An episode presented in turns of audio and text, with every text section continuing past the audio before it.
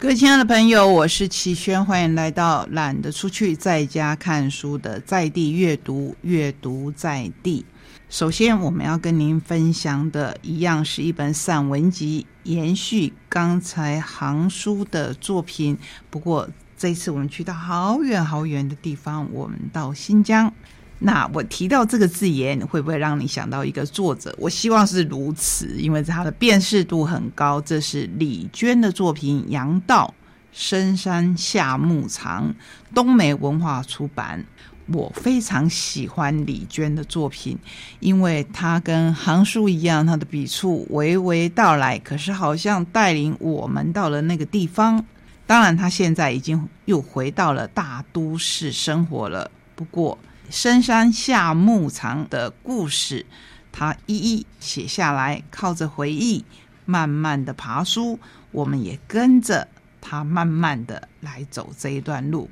他说这本书出版十年了，十年来这些文字越走越远，无数读者被扎克拜妈妈一家的故事所打动。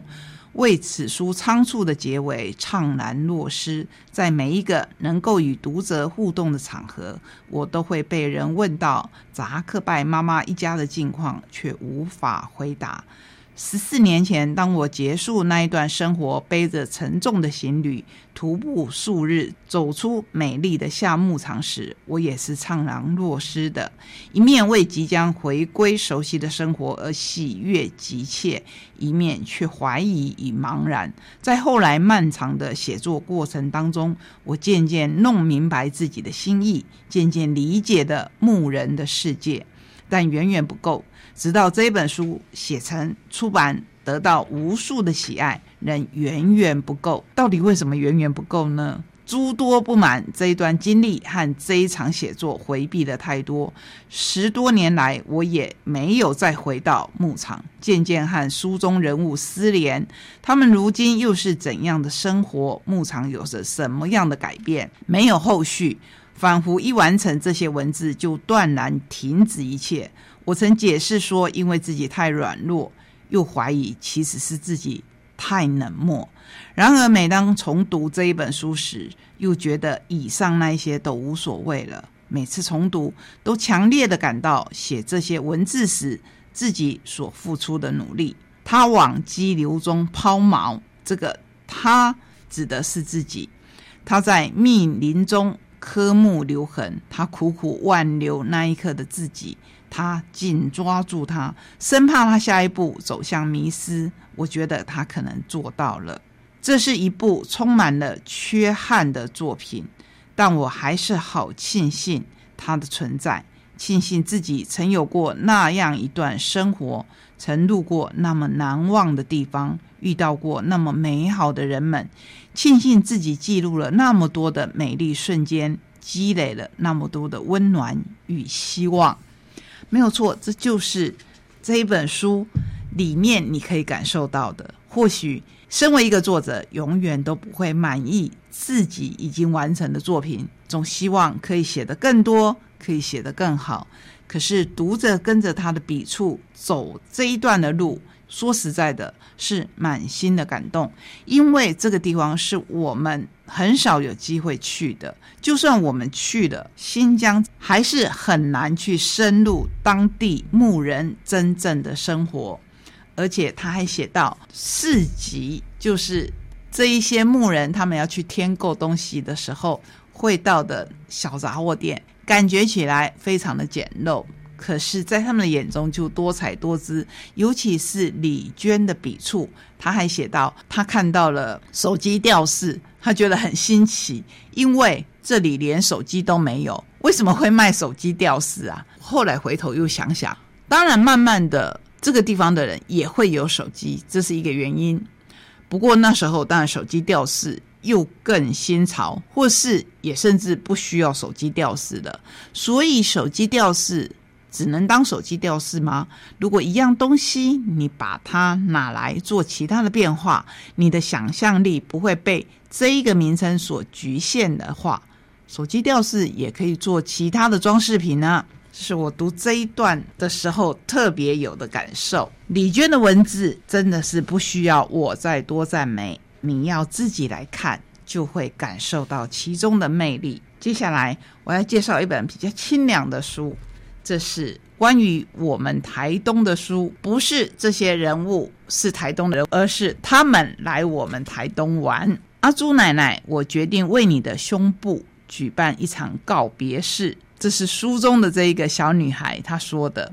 你是在讲什么？蛙哥写信给胸部已经够离谱了，还要办告别式？对，只写告别信却没有告别式，不是很奇怪吗？我看阿朱奶奶一眼，而且我们要为你的胸部开一个比基尼趴，所以这一本书就叫做《奶奶们的比基尼》。由小兵出版社所出版，这个写的人一定对台东很了解。来介绍一下作者：台东大学儿童文学研究所硕士毕业，曾经获得九歌现代少儿文学奖、中国大白金奇幻儿童文学奖、桃园儿童文学奖、台北儿童剧本甄选奖，著有《红颜巨人》《当猪头同在一起》《赤脚的日子》等等。这是彭树华这本书。相当的有趣及好看，你可以跟你的长辈一起来看。他写的呢是四个奶奶，这其中有一个奶奶就是我们刚才提到的阿朱奶奶。她因为被医生诊断出得了乳癌，必须切除一边的乳房，觉得很沮丧，甚至想干脆死一死算了。这时候呢，她身旁其他三位奶奶就决定陪她出来走一走。可是多了一个小跟班，就是我们书中提到的这个我，也就是以他来观察这四个奶奶，写出他们出走的这一段背景。其中有一位奶奶非常的可爱，她占有很重要的位置，她的外号叫石原奶奶。跟她的本名有一点关系，就要请你自己来看。他带领我们回到了过去的时光，不只是这些奶奶的时光，还有我们台东的时光。因为他想要来找一下他的初恋情人。这个初恋情人当初因为碍于种族的关系，那时候汉人跟原住民，而且在当时还是称为环纳。如果是交朋友，甚至想要通婚。是犯了大忌，所以就硬生生的被拆散。我觉得这一段故事其实是这一本书里面的主线。带领我们回到那个时光，不管你用哪一个界面在收听我们节目，我相信年纪可能都比我轻。如果年纪跟我差不多的朋友，不知道还记不记得以前的火车站是有黑板的，可以让人家留言，因为那是一个连电话都算稀有的时代。那就在留言板上写啊，某某某，你的东西我帮你先带回资本了，你记得要来拿。某某某，我们明天约在同一个时间在这边见面，等等，哇，真的是发思古之幽情。不过这一群奶奶呢，他们在这一趟旅程当中发现了自我，同时做了一件很疯狂的事情，就是穿着比基尼在我们台东都立的海岸尽情的释放自己，让情绪发泄出来。不管是平常被压抑的，跟家人同住的。一些妥协，还有当他们要回去的时候，阿朱奶奶已经充满着勇气，可以好好的接受治疗。这是一本相当好看的，我甚至不会把它只列为桥梁书，而是大家都可以一起来看的书。在这里面看到了我们台东，也看到了这些奶奶们的勇气，更看到了这一个因为微胖。因为胸部在发育的小朋友，他的成长的历程，介绍给您，希望你会喜欢。我们等一下还有几本书要跟您分享。首先，我们来看看会让你有一点清凉的漫画。这个清凉呢，是可能会觉得后面来一阵阴风，其实它也是非常有趣的。这是独步文化出版朱心大二郎这一位。有很多书迷的漫画家画的“堪与子与子”这个名字很奇特吧？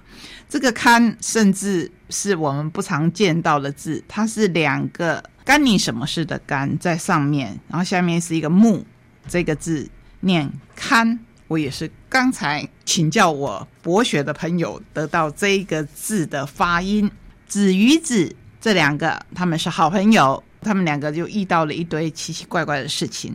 最奇妙的是，这两个女孩子好像都不觉得这些奇异到有一些诡异的事情是奇妙的或是恐怖的，他们好像就视为日常。朱星大二郎一九七零年获选首种自从创办的漫画杂志《Com》每月新人奖出道，作品多从古代历史取材，将其博学多闻的知识底蕴融入剧情当中，为日本民俗传奇漫画的第一人。他生于一九四九年，另一方面也擅长描绘日常，还有。异界幽微不明的界限，令读者感受到世界观遭到彻底的颠覆，不寒而栗。这就是这一套书的特色。出道超过五十年，风格横跨恐怖、科幻、搞笑等等，对之后的日本漫画业界影响巨大。得奖记录我就不一一介绍了。这两本是他的短篇作品。结集而成，主角人物都是堪与子与子，还有他们周边的同学啦、父母啦，每一篇都会超乎我们的想象。人头事件、自杀馆、盛开的樱花树下、踌躇坡、杀人者的藏书印、波里斯的猎物、各自的噩梦、克鲁斯妹妹、尤格的反击等等，绝对不是一般的少女漫画。可是读来。它还是有趣的。我觉得漫画最重要就是有趣，跟小说最重要是好看一样，都要有这样的特色。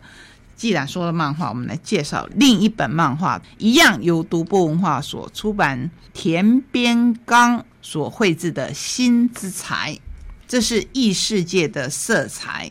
这本漫画我自己读来非常的喜欢，它只有一本。可是里面涵盖了好多好多，真的是让我们看了目不转睛。《新之才》是洛夫克拉夫特的杰作集。我们来看看这本漫画的介绍。原著其实是美国人，可是画者是日本人。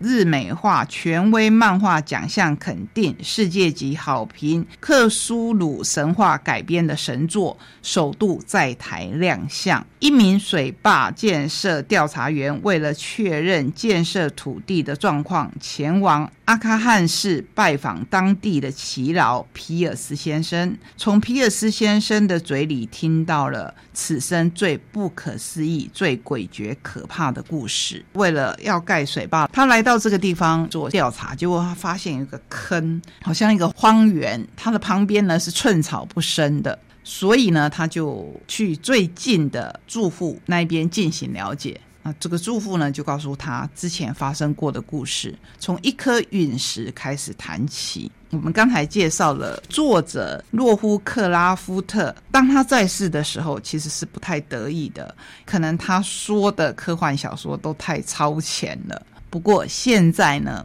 他的作品深受欢迎，速度搬上荧幕，拍成电影。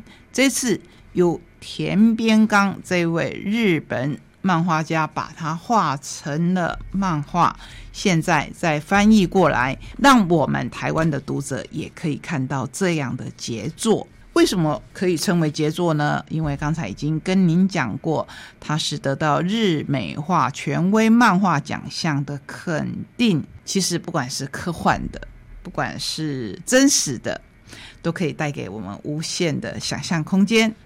最后，我们要为今天的节目画上句点，来介绍一本由宝瓶文化出版、崔顺华所写的《无言歌》。这是一本诗集，时期画笔多时的崔顺华，大把大把的将色块颜料调和进生活与诗句，每一首长诗都是一幅艳烈浓稠的画像。描摹孤寂与自由，爱与不再等待共荣。他义无反顾地写着、画着，宛如老酒馆里的女伶流淌十九世纪的浪漫写意，在烟雾中哑着嗓子唱出颓丧、无缘与徒劳。面对爱持有的希冀，又像是不曾断炊的文火，为席间的观者煲出解渴的汤粥。我觉得连宝瓶的介绍都充满着诗意。这一本《无言歌》里面有崔顺华的画。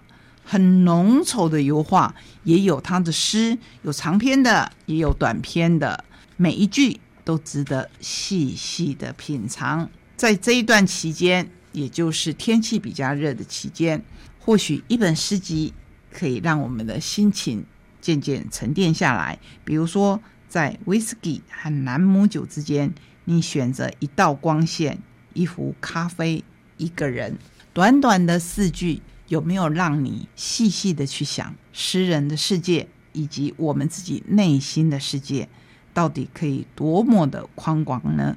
谢谢你陪我们走今天的旅程，我们下个礼拜同一时间空中再会，拜拜。